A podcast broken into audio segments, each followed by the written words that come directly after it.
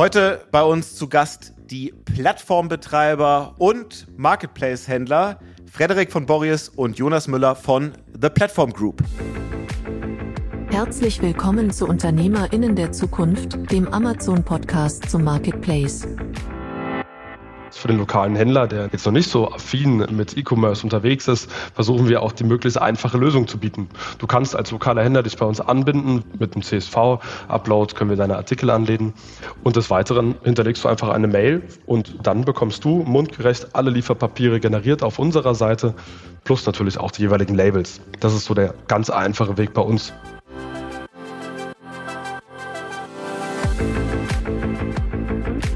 Herzlich willkommen zu Unternehmerinnen der Zukunft, dem Amazon-Podcast zum Marketplace. Wir stellen euch Menschen vor, die smart online handeln. Clevere Marketplace-Profis und erfahrene E-Commerce-Experten berichten offen von ihren Erfolgen und Fails. Und hier ist euer Gastgeber, Jan Bechler. Zum, glaube ich, erst zweiten oder dritten Mal, seit es diesen Podcast gibt, gibt es heute eine Dreierfolge. Ähm, ich darf gleich zwei Gäste bei uns begrüßen, Moin Frederik und moin Jonas von The Platform Group. Hallo, Servus, grüß dich. Hi. Muss man vielleicht mal direkt korrigieren. Gründer sind wir in dem Fall ja nicht. Ähm, aber ja.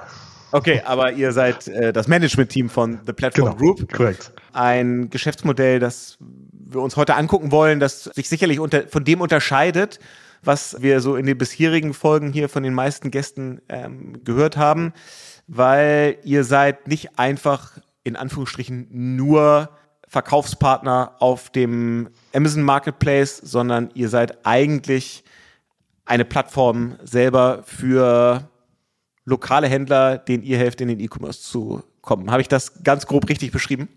Genau, also wir haben bei uns lokale Händler angebunden, das Ganze mit 2012 als Start. Das hatten wir mittlerweile durch Corona, hatten wir, ja, gehören wir zu einem der Gewinner auf dieser Seite natürlich. Und ähm, ja, seit 2021 sind wir dann von Schuh Benner in The Platform Group informiert, haben sozusagen unser Standbein mit unseren lokalen Händlern und mittlerweile auch etablierten E-Commerce-Playern, die wir als Partner angebunden haben, ebenfalls auch um weitere Firmen und M&A-Targets erweitert, weshalb wir auch einfach die Diversifikation nach vorne betreiben wollen und auch möglichst krisensicher sind. Also die Geschichte, die müssen wir ein bisschen aufrollen. Äh, da steckt ja ganz viel drin. Du hast es eben gesagt, entstanden ist die Platform Group aus einem stationären Schuhhandel. Ähm, erzählt mal, wie es dazu gekommen ist und wie hat dieser Schuhhandel überhaupt den Weg in den E-Commerce geschafft, bevor wir dann darüber sprechen, was eigentlich heute daraus für ein Geschäftsmodell geworden ist. Genau, unser, unser Gründer und ähm, ja, Dominik ist bei uns mittlerweile schon eine kleine Ikone im Unternehmen, finde ich, geworden. Das ist aber weiterhin auch alles ein Familienbetrieb. Das heißt, er hat das von seinem Vater übernommen und dachte sich, hey, ähm, der Offline-Store, ist, es wird halt einfach auch nicht mehr groß skalierfähig sein in der Zukunft. Und somit hat er angefangen, das Ganze auf eBay zu verkaufen. Das war unser erster Marktplatz, den wir angebunden haben, worüber wir verkauft haben. Und das ähm, ja, hat Anklang gefunden in der Branche. Rund um ihn herum hat man gesehen, hey, man kann noch weitere Partner anbinden, vereinfacht die Anbindung möglichst. Das heißt, so ein lokaler Schuhhändler hat ja überhaupt gar nicht die technische Erfahrung, ein gutes Setup herzustellen, gute Schnittstellen aufzubauen, ist teuer. Ähm, plus das ganze Management hinten ran mit den ganzen KPIs und ähnliches erfordert wahnsinnig viel Aufwand. Und das können wir mittlerweile, glaube ich, sagen, beherrschen wir mit Perfektion und äh, konnten wir auch möglichst gut erweitern in den letzten Jahren. Das heißt, es ist eigentlich eine Dienstleistung geworden, dass ihr lokale Händler enabled, ihr Sortiment auch auf unterschiedlichen Marktplätzen zu verkaufen? Genau. Vor allen Dingen, es geht nicht darum, auf einem Marktplatz zu sein, sondern wir versuchen wirklich auf alle möglichen Marktplätze zu gehen, sowohl große Marktplätze als auch hinten dran auch einzelne Nischenmarktplätze, die vielleicht gar nicht so bekannt sind. Und okay. mittlerweile heißt es für uns einfach, wir versuchen, einfaches Offline-Geschäft online zu bringen und das hinweg mit der DNA durch unsere ganzen Beteiligungen. Was für Beteiligungen sind das? Die sind aus komplett unterschiedlichen Bereichen. Also wir versuchen uns da sehr stark zu diversifizieren. Und ähm, ja, da, da können Möbel dabei sein, Arzneimittel dabei sein, ähm, Gartengeräte. Also es ist sehr breit gefächert, was da, was da eine Rolle spielt. Also es ist nicht alles nur um Schuhe und Fashion. Ähm. Okay, das heißt, es sind aber auch eigene Marktplätze, die ihr gekauft habt oder die ihr aufgebaut habt? Genau, jeweils mit eigenen Online-Shops sind hinten dran. Unser Prinzip ist es ja auch dann, diese eigenen Online-Shops möglichst zu enablen für weitere Marktplatzpartner, sprich, dass man einmal von dem selbst Hersteller ein bisschen weggeht und weitere Partner einfach auf den Online-Shop holt. Also das heißt, ähm, ja, Teamwork makes the dream work, basically. Okay, ja, sehr gut. Wenn man jetzt anguckt, was ihr aus dem stationären Schuhhandel kommt, für, sag ich mal, die nächsten drei Schuhhändler anbietet, äh, ist das dann vor allem eigentlich eine Softwarelösung, also mal hart gesagt, eine Alternative zu Tools wie Plenty Markets oder ähnlichem? Oder ist das auch ein Serviceangebot, das ihr darüber hinaus anbietet? Natürlich haben wir einmal eine sehr gute Softwarelösung, die ist aber deutlich breiter gefächert. Also wir haben wirklich eine sehr einfache Softwarelösung bis hin zu hochkomplexen, also saubere APIs ähm, und des Weiteren. Zudem bieten wir aber auch Serviceleistungen an. Das heißt, wir haben hier vor Ort immer einen persönlichen Ansprechpartner für dich. Wenn du bei uns angebunden bist, können wir auch immer jemanden anrufen. Das heißt, hier im Haus sitzt ein eigenes Team, was jeweils seine Anliegen oder ähnliches bearbeitet. Deswegen auf jeden Fall nicht nur Softwarelösungen, sondern wir sind auch definitiv noch darüber hinaus verfügbar für alle weiteren Anliegen. Aber um es nochmal genau zu verstehen, wenn ich jetzt Bechler Schuhhandel in Hamburg-Winterhude habe und ich verkaufe da Sneaker, ähm, weil ich jetzt zufällig gerne Sneaker trage. Und ich habe 400 verschiedene Modelle bei mir im Laden stehen. Und ich sage, okay, jetzt möchte ich diese Modelle auch auf eBay, äh, Amazon und eurer Plattform zum Beispiel Schuhe24 verkaufen. Was mache ich dann konkret? Ich bekomme von euch Zugang zu einem Tool, da muss ich dann meine Produkte mit all ihren Spezifikationen, mit Bildern, mit Preisen einpflegen und ihr schießt es dann auf die unterschiedlichen Marktplätze? Oder was, was muss ich dann als äh, Bechler Schuhhandel machen? In der Basis hast du vollkommen recht. Also du würdest dann eben Zugang zu bekommen zu unserem B2B-Portal, wo das Ganze dann per CSV-Datei angelegt wird. Das ist erstmal die Basis von den Artikelstammdaten. Ähm, hinten dran haben wir aber auch ein Content-Team, um sich natürlich den Content marktplatzfähig zu machen. Wir wissen, der Kunde möchte immer weitere Komponenten erhalten. Die Beschreibung muss natürlich ausführlich sein und ähnliches. Das ist aber alles unsere Leistung. Das heißt, das ist nicht rein eine Software-Listing-Möglichkeit durch uns, in dem Fall ist es ja eine Omnichannel-Lösung, eine Schnittstelle zu uns und viele Marktplätze damit erreichen, sowie natürlich auch unsere Gesamtheit an unseren Online-Shops. Und darüber hinaus machen wir auch die gesamte Content-Pflege. Du kannst theoretisch auch mit Stock, ERN und einem Preis bei uns starten. Okay. Und jetzt ist es ja so, ich bleibe mal bei meinem Beispiel äh, Schuhhandel Bechler, der dann den äh, Stan Smith äh, Sneaker von Adidas in Größe 46 weiß und grün bei sich stehen hat den haben ja auch ein paar andere stehen. Also wie funktioniert das dann, wenn ich sage, ich habe den jetzt auch viermal zu verkaufen in Größe 46? Wie funktioniert das dann? Wie schießt ihr das auf unterschiedliche Marktplätze? Wer verkauft den dann? Weil das Produkt gibt es auf den einzelnen Kanälen ja dann nur einmal. Also wie managt ihr das, wenn, wenn unterschiedliche Händler von euch da dasselbe Produkt anbieten? Ja, das Schöne ist, wir haben ja genau wie weitere größere Marktplätze, unter anderem ja auch Amazon, womit sie ja vor allen Dingen ähm, ja, weite vorn sind, ist das ERN-Matching. Das heißt, jeder Artikel, dieser grüne oder weiße Schuh, hat jeweils natürlich eine unterschiedliche ERN. Das wird bei uns gematcht und dann können multiple Partner bei uns denselben Schuh in derselben Größe anbieten, weshalb auch eben ja auch Restbestände gut verkauft werden können. Und wir versuchen, so gut es geht, auch alle Restbestände auf allen Marktplätzen zu präsentieren, darunter natürlich auch unsere Online-Shops. Und somit kann jeder Partner bei uns anbieten. Und im Endeffekt, wir haben natürlich die Preishoheit, weil wir ein bisschen spielen müssen mit den Reduzierungen, aber die bewegen sich in einem ganz kleinen Radius. Und als Ergänzung vielleicht hierzu noch gesagt ist, dass wir natürlich auch wie die großen Marktplätze ein internes Ranking haben, auch über unsere Partner hinweg.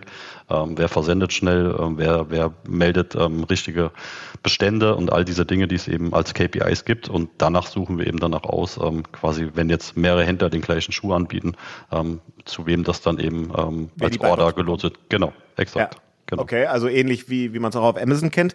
Äh, Frederik, jetzt hast du gerade gesagt, ihr braucht Spielraum beim Preis. Das heißt, es ist dann doch kein ganz klassisches äh, Seller-Marktplatz-Modell, wo, wo der Verkaufspartner den Preis bestimmt, sondern Schuhhandel Bechler verkauft dann an euch oder verkauft über euch an den Endkunden? In dem Fall verkauft er es an uns. Also wir sind in der technischen Sekunde, wo du als Kunde auf dem Marktplatz oder auf unserem Online-Shop kaufst, kaufen wir sozusagen ja dann die Ware an. Hat mehrere Gründe. Ähm, zudem darüber hinaus brauchen wir einfach so bei den Marktplätzen vor allem einen kleinen Spielraum von so fünf bis sechs Prozent, sage ich mal. Ähm, das sind so diese üblichen Ranges, die wir benötigen, um mal auch in die Buyboxen zu kommen oder ähnliches. Ähm, hält sich aber auch alles in Grenzen, da wir ja auch hinten dran einen Preisfallschirm haben, um auch dann hier die Händler bei zum Beispiel Übersteigung dieser Grenze oder ähnliches, ähm, den Händler auch wieder zu erstatten. Das heißt, hier geht es auf jeden Fall nicht darum, für Händler Verluste einzufahren, sondern für den höchstmöglichen Preis zu verkaufen und auch somit die Rentabilität zu gewährleisten. Und wenn das gesamte Sortiment, das jetzt die unterschiedlichsten Schuhhändler und, und anderen Händler bei euch anbieten und hochladen, wenn das auf Amazon, um mal bei dem Beispiel zu bleiben, äh, verkauft wird, der Verkäufer ist dann The Platform Group und ist Correct. nicht der kleine Schuhhandel. Okay. Und dann ist es quasi ein Kommissionsgeschäft mit so einem Zwischenhandel in der gleichen Sekunde, in dem ihr verkauft, kauft ihr es ab und es gibt einfach eine Kommission für euch. Genau. Ähnlich zum Beispiel vergleichbar mit About You, was auf deren Marktplatz geschieht, äh, wird ja auch kurzzeitig die Ware sozusagen an About You verkauft. About You hat die Preiswahl. Ähm, da sind wir ähnlich. Genau. Okay. Und der Händler kann aber trotzdem für sich einen Minimumpreis äh, definieren, den er unbedingt Definitiv. erzielen muss. Also er liefert uns ja den Preis und den haben wir in unserem System ja auch hinterlegt. Und das ist ja auch unser UVP bzw. Ausgangspreis, mit dem wir arbeiten. Ja. Und wer ist so im Retouren- und Haftungsrisiko? In dem Fall sind wir das. Also wir versuchen natürlich bestmöglich die Retouren. Wir haben auch hier in Wiesbaden haben wir ein eigenes Lager. Ähm, das heißt, wenn zum Beispiel die Retoure nicht direkt an unsere Händler zugestellt wird, sprich wir lassen für die Händler ja auch immer ein Retouren-Label generieren, was direkt zum Händler führt, dann landet es ja bei uns ja auch zum Teil in Wiesbaden als Verteilerlager und dann wird es an unsere Partner wieder zugestellt. Okay, also es wird dann zurückgeschickt an die Händler. Das heißt, am Ende genau. sind sie im Retourenrisiko. Äh, genau, äh, entschuldige, das habe ich am Anfang vielleicht falsch gesagt. Ähm, natürlich, also der Händler begutachtet erstmal die Retoure, passt die, ist die in Ordnung, wird vielleicht nur ein Schuh statt zwei zurückgeschickt und dann meldet er selber die Retoure. Das tun wir in dem Fall nicht. Okay. Er kann selbstständig die Retoure melden und somit ja auch dann akzeptieren oder ablehnen. Ja, okay. Jetzt ist es ja so, wenn dann mein paar Adidas-Sneaker, äh, das ich als Schuhhändler dann verkaufen will, wenn das dann äh, auf dem Amazon Marketplace verkauft wird, dann habe ich ja jetzt mit euch einen weiteren Intermediär, der sich auch nochmal Marge rauszieht. Also Amazon will äh, was haben, ihr wollt auch was haben. Und es ist ja gleichzeitig dann doch immer einfacher eigentlich für Händler, also für lokale Händler, auch selber sich einen Seller-Account anzulegen, auch selber Produkte hochzuladen. Um Contentpflege müssen sie sich eigentlich gar nicht kümmern, weil die ASIN ja in der Regel von der Brand gepflegt wird ähm, und man sich nur mit dem eigenen Preis dranhängt. Warum gehen die dann trotzdem über euch und geben doch mal Marge äh, an euch ab? In dem Fall haben wir ja unsere Marge, die wir von unseren Händlern, also Provision nehmen. Das ist nahezu ein Durchlaufposten bei den Marktplätzen. Deswegen, das ist ein sehr, sehr geringer Anteil, den überhaupt bei uns hängen bleibt. Und darüber hinaus haben wir auch die Möglichkeit, also wir bieten ja erstens den kompletten Kundensupport ja ebenfalls ab. Das heißt, das müsste ja auch ein Händler erstmal übernehmen. Ähm, in dem Fall kommt ja noch die KPI-Verarbeitung dazu. Das kriegt ein kleinerer Händler mit, sage ich mal, 100 Artikeln. Wenn er die verkaufen würde, der hätte wahrscheinlich nach so zwei, drei Tagen bei den Verkäuferleistungen alleine bei Amazon schon einige Probleme, vermute ich. Wie viele Händler habt ihr denn insgesamt angeschlossen bei euch? Wir sind mittlerweile bei fast über 4000. Also Alle Partner würde ich gerne sagen. Alle aus Händler. Deutschland oder? Ja, Fokus ist Deutschland. Okay, okay. Wie ist denn eure Aufteilung? Also ihr seid beide nicht Gründer. Was sind so eure Schwerpunkte? Bei dir, Frederik, und bei dir, Jonas? Wir, wir teilen uns das eigentlich ähm, ganz gut auf. Also erstens teilen wir uns die, die M&A, die Beteiligung untereinander auf. Also dass wir, da müssen wir genauso ein Controlling machen und, und ähm, mit den Teams dort agieren, dass eben Umsätze ähm, gesteigert werden. Und jetzt intern ist es schon so, dass wir sagen, okay, Frederik ist tiefer in den technischen Themen drin, ähm, kennt sich da wesentlich besser aus und ich bin mehr so in den operativen Themen ähm, gut. Und gerade Amazon ähm, ja, ist halt für mich schon, schon viele, viele Jahre ein Begriff, auch ähm, was jetzt ähm, Listings nach vorne zu treiben angeht oder Listings zu pushen angeht, PPC-Kampagnen zu schalten, all diese Dinge. Ähm, ja, das ist so mehr mein Steckenpferd. Okay. Wenn ihr dann für, für Produkte, die von euren Partnern ähm, bei euch im Sortiment sind, wenn ihr die verkauft, zum Beispiel auf dem Amazon Marketplace und dafür so die gesamte Klaviatur von Amazon Advertising Instrumenten, die es so gibt, nutzt. Wie funktioniert das? Also ihr schaltet dann Ads mit einem gewissen Budget, zahlt am Ende ihr das aus eurer Marge oder wird es bei dem Partner, von dem das Paar Schuhe dann am Ende kommt, äh, bei dessen Marge nochmal abgezogen? Ähm, hier müssen wir auch wieder unterscheiden. Also was jetzt ähm, das Modell von, von zum Beispiel Schuhe 24 angeht, dass die Händler ähm, ihre Artikel dort anbieten, dort schalten wir keine ähm, Advertising-Kampagnen oder PPC-Kampagnen. Allerdings bei den Beteiligungen, die ja auch ein eigenes Lager haben, die die Ware physisch vor Ort liegen haben, dort ähm, machen wir das durchaus, weil wir da eben mit den WKZ-Kosten das auch ähm, ganz normal belasten können und weiter belasten können, was jetzt in dem anderen Modell eben nicht der Fall ist. Da funktioniert das nicht bei euren echten Beteiligungen, da wo ihr klassische Shops äh, gekauft habt, mit eigenem Sortiment, mit eigenem Inventar. Korrekt, genau. Auf, da agiert ihr dann auch mit PPC-Kampagnen. Korrekt, genau. Verstanden. Wie viele Plattformen gibt es denn mittlerweile bei euch in der Gruppe? 17 an der Hand. okay. Klingt ja jetzt gar nicht so wenig, wenn man weiß, dass Schuhe 24 jetzt ja gerade mal zehn Jahre alt ist. In welchem Zeitraum habt ihr dann Akquisitionen getätigt? Hm, vielleicht mal ganz kurz hole ich mal noch mal kurz zum Anfang aus. Ähm, wir waren ja anfangs Schuhbenner. Das Ganze haben wir dann erst ab 21 geändert. Sprich, diese ganzen Beteiligungen kamen in einer wahnsinnig kurzen Zeit dazu. Sprich, seit 2021. Und wie ist so das, das Profil eines M&A-Ziels für euch? Also was guckt ihr euch an? Was, was muss ein Online-Shop ähm, mitbringen, damit der für euch attraktiv ist als Akquisition? Vor allen Dingen bei uns ist es wichtig, dass es natürlich die DNA von unserem ja, Schuhe 24 beinhaltet, sprich der direkte Kontakt zum Offline-Handel. Somit brauchen wir ein gewisses Portfolio an Händlern oder Partnern, die möglich sind, die man eventuell onboarden könnte. Plus das Weitere natürlich hinten dran die Technik, die bieten wir. Das heißt, rund Marketing und ähnliches, das ist, da fühlen wir uns wohl, das ist unser Zuhause, sage ich mal. Und das ist immer eine Leistung, die wir für unsere Beteiligung mitliefern. Deswegen auf jeden Fall die DNA zum Offline-Handel, der muss bei uns gegeben sein. Okay, verstanden.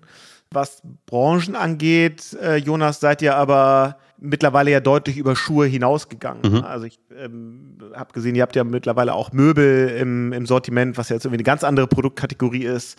Fahrradangebote, äh, Fashion. Erzähl mal so ein bisschen, was für Kategorien für euch interessant sind oder wo ihr auch sagt, das würden wir jetzt explizit nicht mit ähm, in die Gruppe nehmen. Ich glaube, es gibt jetzt nichts, was wir nicht mit in die Gruppe nehmen äh, würden an Sortimenten. Ich glaube, es geht halt wirklich darum, wie Frederik gesagt hat, dass das einen Bezug zum stationären Handel hat und dass eine gewisse Preisstabilität auch besteht. Also ähm, interessant sind natürlich ähm, auch durchaus Marken, jetzt gerade im Fashion-Bereich oder im Möbelbereich oder bei Autoteilen. Da sind halt Marken, haben eine gewisse Preisstabilität, auch im Internet und ähm, durch die Masse von Artikeln, die wir eben anbieten können, ist es eben ja dann auch möglich, gute Verkäufe zu erzielen, ohne Preisdumping zu betreiben für die Händler, die dann angebunden sind. Ich hätte gerade bei, bei Fashion hätte ich gedacht, dass es gerade nicht so eine Preisstabilität gibt, weil wahnsinnig viel äh, Saisonware, mhm. wenn ähm, irgendwie im Januar immer noch zu viel Winterklamotten auf dem Lager liegen, dann werden alle langsam nervös, weil sie wissen, jetzt kommt immer der Frühling, jetzt müssen wir mit hohen Rabatten abverkaufen. Ist das irgendwie ein falscher Blick da drauf? Nein, das ist natürlich kein falscher Blick, den du da darauf hast. Ähm, auf unserer Seite ist vor allen Dingen dieses Thema sehr gut gelöst, dadurch, dass wir nicht nur zwei, drei Marktplätze anbinden, sondern wir haben über 50 Marktplätze bei uns im Portfolio, weshalb jeder Marktplatz natürlich zu unterschiedlichen Zeiten mal in Stumping, Pricing oder ähnliches geht. Wir versuchen mit unseren Preisen, bleiben wir auf den Marktplätzen sehr konstant und arbeiten hier nicht mit hohen Reduzierungen. Deswegen haben wir die Möglichkeit, durch diese vielen Marktplätze eine Stabilität für unsere Händler zu bilden, erstens im Umsatz und zweitens in den Preisen. Wenn ihr jetzt 4000 stationäre Partner mittlerweile gewonnen habt, auch das ist ja eine echt hohe Zahl. Wie geht man diesen Vertrieb an? Wie, wie gewinnt ihr die für euch? Wie sieht da so ein typischer Sales Funnel aus? Ähm, wie schwer oder einfach ist es da, einen lokalen Händler, der vielleicht eine geringe Digitalaffinität hat, von eurem Modell zu überzeugen? Das ist gar nicht so einfach, muss man ehrlich gestehen. Entweder sagt man, okay, wir müssen erstmal aufdröseln, welche Schnittstellen haben wir überhaupt äh, zur Auswahl. Das heißt, wir können ja für den, wie du angesprochen hast, für den lokalen Händler, der in dem Fall jetzt noch nicht so affin mit E-Commerce unterwegs ist, versuchen wir auch die möglichst einfache Lösung zu bieten. Du kannst als lokaler Händler dich bei uns anbinden, wie schon erwähnt, mit dem CSV-Upload können wir deine Artikel anlegen und des Weiteren hinterlegst du einfach eine Mail und dann bekommst du mundgerecht alle Lieferpapiere generiert auf unserer Seite plus natürlich auch die jeweiligen Labels. Das ist so der ganz einfache Weg bei uns zum Beispiel daran teilzunehmen. Und in dem Fall müssen wir das einmal den Händlern immer aufzeigen, welche Potenziale möglich sind. Wir haben auch eine Rechnung zum Beispiel, da wir auch aus dem Offline-Store kommen, wissen wir natürlich, welche Kosten anfallen, wie teuer ein normaler Verkauf ist. Und in diesem Fall machen wir einfach eine Gegenrechnung und können auch eben aufzeigen, dass meiste E-Commerce-Verkauf erstens einfacher ist und zum Teil oder zu den meisten Fällen immer günstiger ist. Was kann denn, wenn man jetzt mal so guckt, wie, hoch ist denn so der, der Spread, was ein Partner von euch durchschnittlich pro Monat an Bestellungen über euch generieren kann? Also wir können so im Durchschnitt davon sprechen, dass so ein Partner bei uns zwischen 30 und 50 Orders täglich generiert. Das okay. hängt immer wirklich von der Größe des Sortiments ab. Wenn du jetzt anfängst, bei uns bei 10 Artikeln zu verkaufen, dann ist es natürlich im Gegensatz zu Händlern mit 10.000 Artikeln doch ein größerer Unterschied. Ja, okay. Aber so das normale Schuhhaus Bechler in Hamburg-Winterhude, das jetzt halt, naja, so groß ist wie halt so ein, so ein, so ein lokaler Schuhladen ist, das kann trotzdem 30, 40 Bestellungen pro Tag generieren? Definitiv ist auf jeden Fall möglich. Und wenn man sich dann zusammen nochmal hinsetzt und dann wirklich mal auch aufsetzt, dass man sowas bei uns im Newsletter promotet, worauf wir sehr viel Wert legen, ähm, haben wir noch viel mehr Möglichkeiten, definitiv. Hängt aber auch, wie gesagt, von den Produkten ab. Ja, ja okay.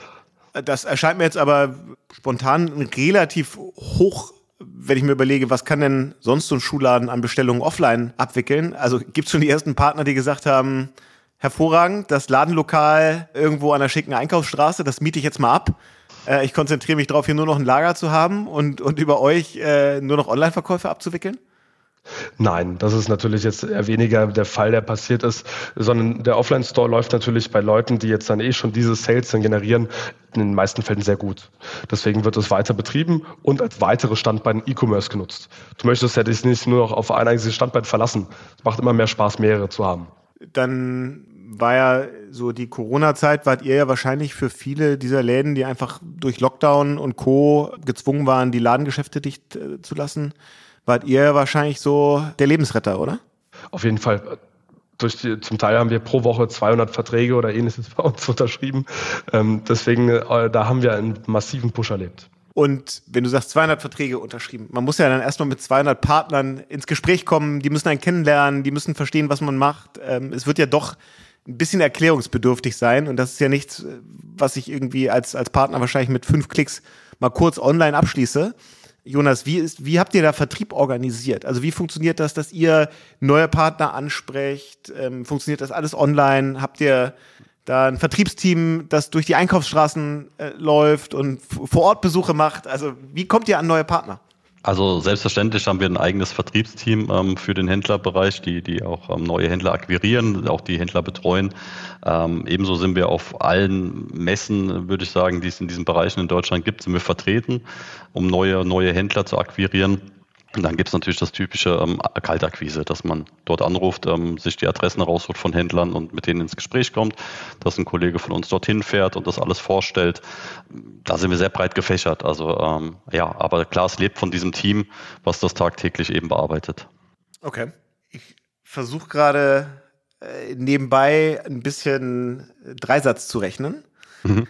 Und habe jetzt mal überlegt, ihr habt 4000 Händler ich habe mal so verstanden, äh, die machen vielleicht pro Tag, sagen wir mal, 25 Bestellungen über euch. Es gibt so ungefähr, naja, theoretisch muss man ja sagen, 365 Tage ist der Online-Shop äh, geöffnet. Und was ist so eine durchschnittliche Bestellung an Umsatz? Was ist so ein durchschnittlicher Warenkorb? Der liegt so bei 85 Euro bei uns. Und nochmal dazu ist ein Partner, kein Händler für uns. Also es sind ja, wirklich okay, Partner, okay. mit denen wir zusammenarbeiten und das auch übergreifend. Aber wenn man da mal den Dreisatz macht, dann kommt man ja auf einen Umsatz, der wahrscheinlich im Milliardenbereich liegen müsste bei 4000 Partnern. Definitiv. Die Partner sind ja auch insgesamt bei der TPG. Das heißt, es sind ja auch einige Partner, die jetzt keine 25 Bestellungen täglich machen. Das, ist, das darf man, glaube ich, jetzt gar nicht so als, als faktischen Durchschnitt von, von jedem jetzt nehmen, plus die Partner, die ja auch bei uns angebunden sind. Das sind ja auch dann entweder ein Partner mit dann zum Beispiel zehn Filialen, der bei uns angebunden ist. Und diese Partnerzahl, die kommt ja auch dadurch zustande, dass wir ja auch weitere Beteiligungen in unserem Rahmen haben. Okay, okay, okay. Also Milliardenumsätze im Jahr sind es noch, sind's noch nicht, höre ich noch raus. Nicht, Nein, nicht. Aber Bald. gib mal so eine, so eine, gib mal so eine, so eine Größenordnung. Was ist denn so euer äh, GMV? Wir liegen bei 250 Millionen. Okay, aber auch das sind ja schon ordentliche neunstellige Umsätze und wahrscheinlich relativ schnell wachsend. Wir genau. unser Bestes. Genau, also ja. im Moment sind wir auch dran, ähm, genau, Wachstum voranzutreiben, klar, wie das jedes, jedes Unternehmen macht und ähm, haben da auch einen gewissen Plan, Frederik und ich, ähm, ja, wo die nächsten Monate hingehen werden. Okay. Genau. Ihr, ihr habt vorhin gesagt, dass ähm, ihr irgendwie um die 50 Marktplätze mit angebunden habt. Das klingt ja wahnsinnig viel und klingt ja auch so, dass man sich so ein bisschen die Frage stellt, ähm, also braucht man diesen Longtail? Gibt es da nicht auch so eine, äh, so eine 80-20-Logik, dass ich eigentlich mit wenigen Marktplätzen eigentlich den ganz, ganz überwiegenden Teil des Umsatzes mache? Ich vermute mal, Amazon ist für euch der größte Marketplace. Erzählt mal so ein bisschen, wie sich diese 250 Millionen äh, so verteilen. Ist das eigentlich nur Deutschland oder auch international und wie, wie verteilt sich das auf unterschiedliche Kanäle? Hm, ich denke, es ist wie, wie in jedem E-Commerce-Unternehmen, ähm, was Marktplatzgeschäft ähm, macht. Ähm, klar verteilt sich immer der, der Großteil oder die 80 Prozent des Umsatzes verteilen sich auf die zwei, drei, vier größten Marktplätze, die es für die Bereiche eben gibt. Und der Rest ist auf den kleineren Marktplätzen unterwegs. Allerdings ist es ja oft so, dass man gerade auf den kleineren Marktplätzen auch Artikel verkauft, die man auf den großen wiederum nicht verkaufen kann. Und ähm, ja, das macht es halt spannend. Also wir versuchen halt an die Sache möglichst smart immer ranzugehen. Egal welcher Marktplatz, dass es halt hochautomatisiert ist, dass der Aufwand hinten dran gering bleibt, auch die Nachbearbeitung gering bleibt. deswegen ist es für uns gar nicht relevant, ob es jetzt ein ganz großer Marktplatz ist oder ein kleinerer Marktplatz ist. Und ähm, was die Internationalisierung angeht, ist es derzeit leider nur so, dass wir über die großen Marktplätze, also wie Amazon oder eben Zalando oder ein About You, die Internationalisierung vorantreiben. Allerdings ähm, planen wir jetzt auch in den nächsten Monaten, ähm, ja, das auf inländische Marktplätze auszuweiten. Okay. Aber welche, sag mal so, welche Länder ihr so mittlerweile abdecken könnt für eure Partner? Europaweit eigentlich alles. Okay aber darüber hinaus jetzt USA oder, oder Asien, was ja auch irgendwie immer für westliche Marken so ganz attraktive Potenziale sind, die gar nicht so einfach zu erschließen sind. Ist das für euch auf der Agenda? Weil da hätte man ja sofort das Gefühl, danach sehnen sich alle. Und ähm, äh, es ist aber für jeden einzelnen Partner total schwierig. Deswegen so ist die Frage, seid, seid ihr da nicht eigentlich dann der geborene Enabler oder müsste das nicht für euch ein strategisches Ziel sein? Genau, also Frederik und ich, das liegt seit mehreren Wochen auf unserem Tisch oder ist es auch als Projekt geplant, ähm, genau, dass wir in diese Länder eben expandieren werden. Ähm, hat natürlich auch ähm, noch gewisse Voraussetzungen, sei es von der Logistik, ähm, von den rechtlichen Rahmenbedingungen, all diese Dinge. Aber ähm, ja, wir, wir werden dieses Jahr dort definitiv in den USA und vielleicht auch China live gehen, ja. Okay, das heißt, ihr werdet auch T-Mall-Partner, um mal als äh, ein Beispiel zu sagen. Und Durchaus, genau, ja. Das, so ist der Plan. Und dann auch mit dem gesamten Sortiment von 4000 Partnern, weil in der Theorie bedeutet das dann ja, dass das Schuhhaus Bechler dann auf einmal auch Pakete nach äh, New York, Shanghai oder Peking verschicken muss. Nicht ganz. Also das heißt, bei uns ist es ja so, wir haben ja ganz verschiedene, wie du auch schon erwähnt hast, wir haben ja unzählige verschiedene kleine Einzellager in Deutschland. Mhm. Die müssen das ja irgendwo konsolidieren. Anders funktioniert erstens Verzollung nicht und zweitens ja auch sowieso die gesamte Einfuhr nicht mal Papiere fehlen oder ähnliches. Wir brauchen ja eine gewisse Kontrolle und Struktur in diesem Bereich. Und deswegen, wie du auch erwähnt hast, ist es kein einfacher Einstieg in diese Märkte. Wir versuchen es aber aktuell systemseitig sowohl als auch dann logistikseitig sehr gut abzubilden. Also nein, es wird kein Direct-to-Customer geschehen, sondern es wird durch einen Bike-Shipping geschehen. Und man nimmt dann einfach deutlich längere Versandlaufzeiten und so nimmt man in Kauf und das ist auch okay, weil die Produkte dann so eine Nachfrage haben, dass ein Käufer in Asien auch bereit ist zu sagen, da warte ich halt mal zwei Wochen drauf. Eben, genau. Aber die Versandzeiten sind heutzutage gar nicht mehr so extrem, wie es damals war. Und das heißt, man hat ja so drei, vier Wochen, sage ich mal, früher gerechnet, wenn man zum Beispiel in Richtung China geht. Mittlerweile beträgt man es aber eigentlich roundabout zehn Tage tatsächlich. Inklusive Verzollung und dann doch mal dem Inlandsweiterversand und Co. Hängt natürlich von dem Partner, mit dem man zusammenarbeitet, aber ja. Ja, okay, äh, verstanden. Wer sind denn für euer Geschäftsmodell eigentlich Wettbewerber? Also gibt es Wettbewerber, die was ähnliches anbieten, so in, in Deutschland oder dem europäischen Markt? Auf unserer Seite ja. Es gibt natürlich in Deutschland auch Wettbewerber, die wir haben. Aber mit dem Full Service, den wir rundum bieten, sind wir, würde ich mal sagen, definitiv einzigartig. Zudem, dass wir ja auch selber im Offline-Geschäft tätig sind. Aber wenn es Wettbewerber gibt, sind das dann am ehesten so die Plenty Markets und Co., die einfach nur Händlern Tools anbieten, mit denen sie dann mit eigener Kraft auf, äh, auf Marktplätze oder an Marktplätze sich anbinden können? Nein, Das sind reine Toolhersteller bzw. Softwareentwicklungsfirmen. Bei uns ist es in dem Fall nicht so. Das heißt, wir bieten ja wirklich, wie ich gesagt habe, wir haben, wir haben eigenen Händler-Support, wir haben ähm, Customer-Support. Das sind ja alles Themen, die wir gesamtheitlich abbieten. Ähm, und des Weiteren ja auch ein Verteilerlager und jetzt darüber hinaus auch weitere Partnerschaften, die dann international sein können. Und nein, ich glaube, dass auf unserer Seite ist es keine Konkurrenz, da wir wirklich ein Full-Service-Paket anbieten. Jetzt seid ihr ja in so einer äh, interessanten Twitter-Rolle, dass ihr auf der einen Seite Verkaufspartner seid, auf dem Marketplace äh, und auf der anderen Seite selber ja quasi Marketplaces betreibt äh, und, und anbietet. Und ich glaube, niemand wird bestreiten, dass, dass Amazon da als Marketplace sicherlich am, am weitesten entwickelt ist was so die Möglichkeiten für, für Verkaufspartner und Verkaufspartnerinnen angeht, da Geschäft aktiv zu steuern und auch zu verstehen und entsprechende Daten und Insights zu bekommen. Ähm, Jonas, was könnt ihr euch denn bei, bei Amazon abgucken oder was habt ihr euch da vielleicht in der Vergangenheit abgeguckt?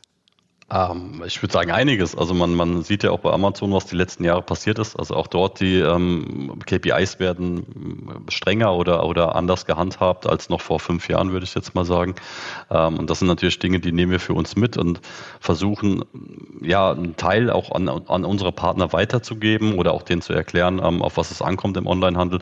Aber natürlich versuchen wir jetzt nicht ähm, mit dieser harten Hand, wie es eben Amazon macht, da durchzugreifen, sondern sind da eher partnerschaftlich unterwegs und dass wir eben nicht alle diese Werte, die Amazon ähm, ja von uns eben als, als äh, reinen Verkäufer verlangt, ähm, geben wir jetzt an die ähm, Partner nicht weiter, sondern wir versuchen das wirklich ähm, noch human zu gestalten.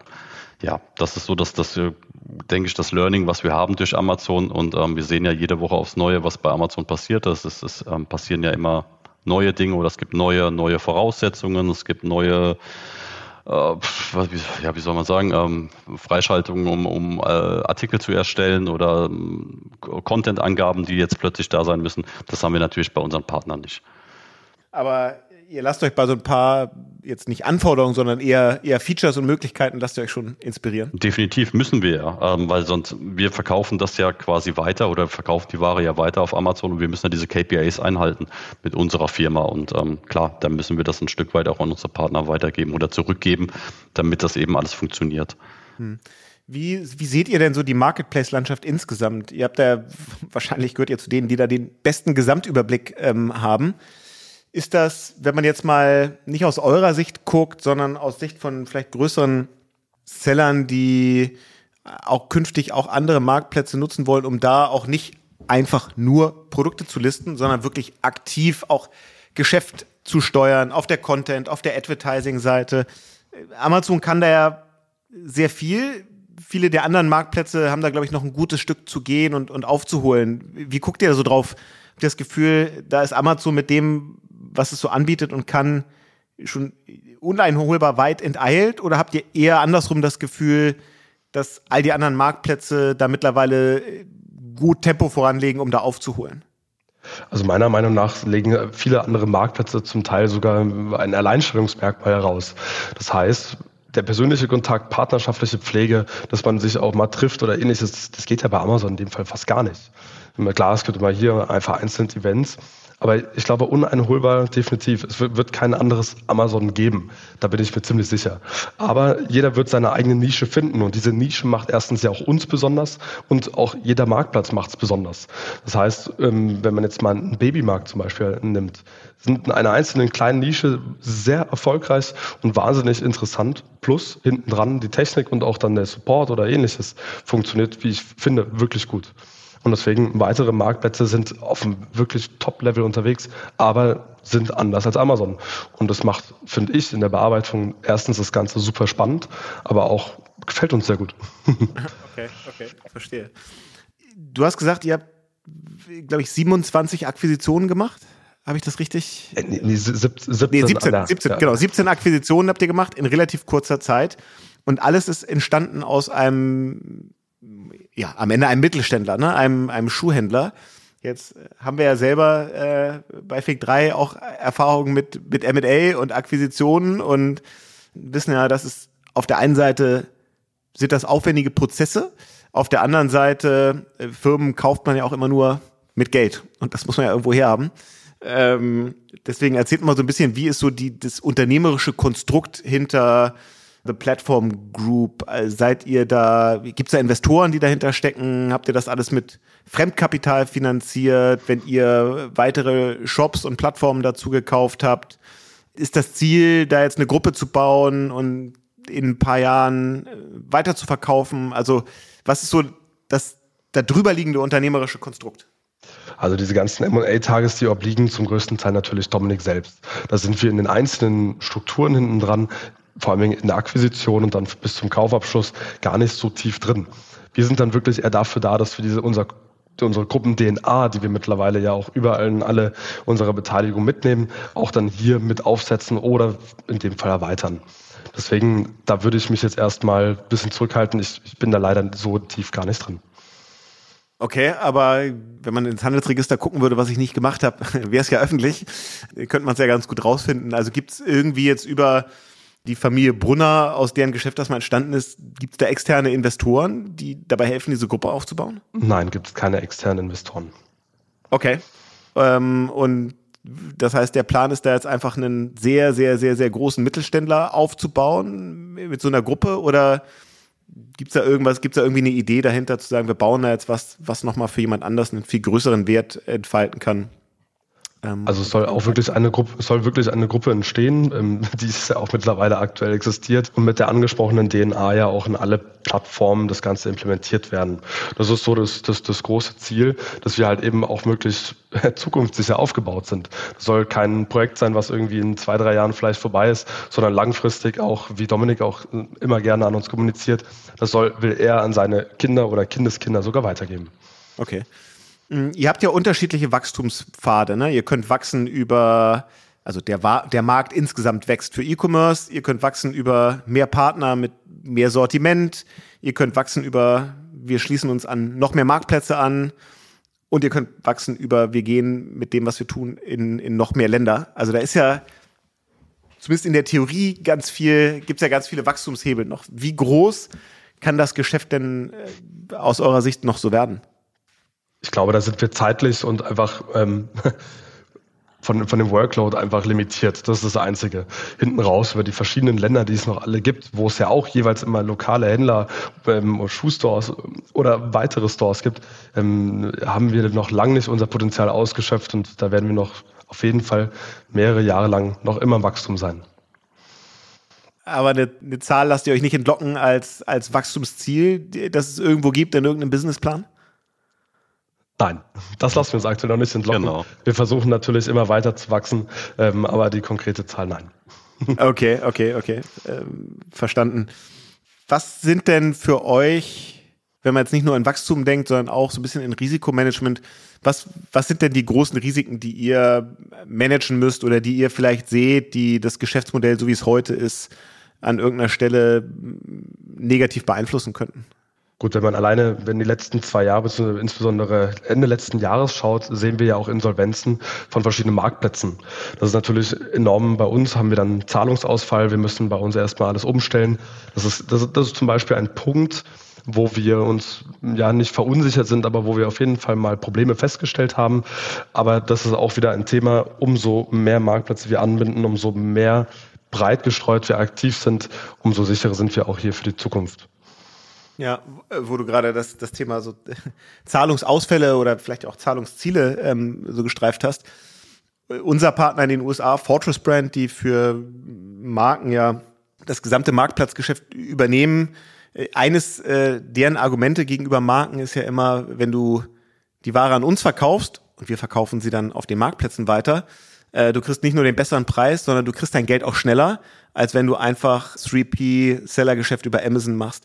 Wie, ist das bei euch? Wie schnell kriegt ihr Geld von den Marktplätzen? Wie schnell schüttet ihr aus? Weil das bringt dann ja auch die Frage damit, äh, wie viel Working Capital, wie viel Liquidität braucht ihr eigentlich in der Gesellschaft, um so ein Geschäft mittlerweile stemmen zu können?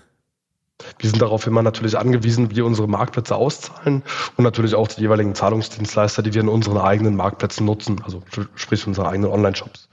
Deswegen aber unsere, die, die, die geplante Auszahlung ist immer zum 15., also Mitte des Monats, an unsere Händler. Okay, die kriegen einmal pro Monat, ähm, kriegen das Geld ausgeschüttet. Okay, okay. Verstanden. Ähm, ja, also das auf jeden Fall mal ein ganz anderer Ansatz in diesem Podcast. Total spannendes Geschäftsmodell. Ich glaube auch ein wertvolles Geschäftsmodell, weil es wahrscheinlich vielen der stationären Händler, die es da draußen so gibt, eben hilft, ihr Geschäft weiter zu betreiben und in so ein hybrides Geschäftsmodell äh, zu kommen. Und vielleicht seid ihr ja ein Teil der Lösung, äh, dabei zu helfen, dass die Einkaufsstraßen ähm, nicht, nicht aussterben, sondern dass auch stationäre Händler eben durch so ein zweites Standbein einfach weiter geschaffen, gutes Geschäft zu machen und ihr Unternehmen weiter betreiben zu können. Von daher, das hilft auf jeden Fall. Danke, dass ihr da diese Insights mal so geteilt habt. Ich bin total neugierig, wie euch so der Sprung ins Ausland, sowohl USA als auch China, was glaube ich das noch dickere Brett ist, wie euch das so gelingt. Ich glaube, wenn das wirklich, wenn ihr das wirklich nachhaltig schafft, dann ist das nochmal eine Folge wert, da mal so ein paar Erfahrungen zu teilen, was da gut funktioniert hat und was nicht. Also da würde ich mich auf jeden Fall über ein Update freuen. Können wir gerne machen dann, ja. Vielen Sehr Dank, gut. Jan. Ja, unsere Abschlussfrage äh, an alle Gäste und heute dann ja gleich doppelt ist ja immer die, jetzt wissen wir nicht nur, wie viel ihr so insgesamt verkauft, sondern ähm, unsere Frage ist ja auch immer, wie viel kauft ihr denn selber bei Amazon? Und wenn es nicht bei Amazon ist, wo macht ihr sonst so eure E-Commerce-Käufe? Ähm, also, boah, ich bestelle eigentlich alles, ehrlich gesagt, bei Amazon. Ähm, es gibt wenige andere Shops, wo ich was bestelle. Ich denke, ich würde im Jahr auf ja, über 100 Bestellungen bei Amazon kommen mittlerweile. Das auf jeden Fall, ja. Ah, okay, okay. Das ist eher das obere Ende dessen, was wir hier so gehört haben. Nicht ganz oben, aber sicherlich das obere Drittel. Und bei dir, Frederik? Ich bin ganz gerne jemand, der noch am Wochenende auf jeden Fall in die, in die Städte geht. Ähm, man muss auch dazu sagen, ich, da ich auch recht viel trainiere, passen mir leider auch viele Sachen nicht ganz so gut. Deswegen muss auf jeden Fall erstmal anprobiert werden. Und äh, ich bin auch keiner, der so ein Retourenfreund ist. Deswegen, wenn ich bestelle, dann kaufe ich es auch und dann schicke ich es auch nicht zurück. Und ähm, im, im, Fokus bin ich da, glaube ich, auch ähnlich tatsächlich unterwegs wie Jonas. Also knapp roundabout 100 bei, bei Amazon auf jeden Fall und habe nicht eine Sache zurückgeschickt. Okay, wow, wow, wow. Also, danke euch für die Insights. Spannendes Geschäftsmodell, interessante, wirklich interessante Unternehmergeschichte. Ich könnte mir vorstellen, dass sich ein paar lokale Händler bei euch melden und sich das mal genauer anhören wollen. Und wir freuen uns dann auf das äh, USA- und Asien-Update, wenn es dann ein paar Erfahrungen zu teilen gibt. Das machen Jederzeit. wir. Vielen Dank. Ja. Noch mehr Stories wie diese gibt es natürlich alle zwei Wochen in diesem Podcast. Alle Infos gibt es unter amazon.de slash podcast und tut uns und euch den Gefallen. Abonniert UnternehmerInnen der Zukunft überall da, wo es Podcasts gibt. Dann verpasst ihr keine Folge. Bis dahin. Ciao, ciao. Ciao, macht's gut. Ciao. Das war Unternehmerinnen der Zukunft, der Amazon-Podcast zum Marketplace. Weitere Informationen zum Podcast und unseren Gästen findet ihr auf www.amazon.de/podcast. Bis zum nächsten Mal.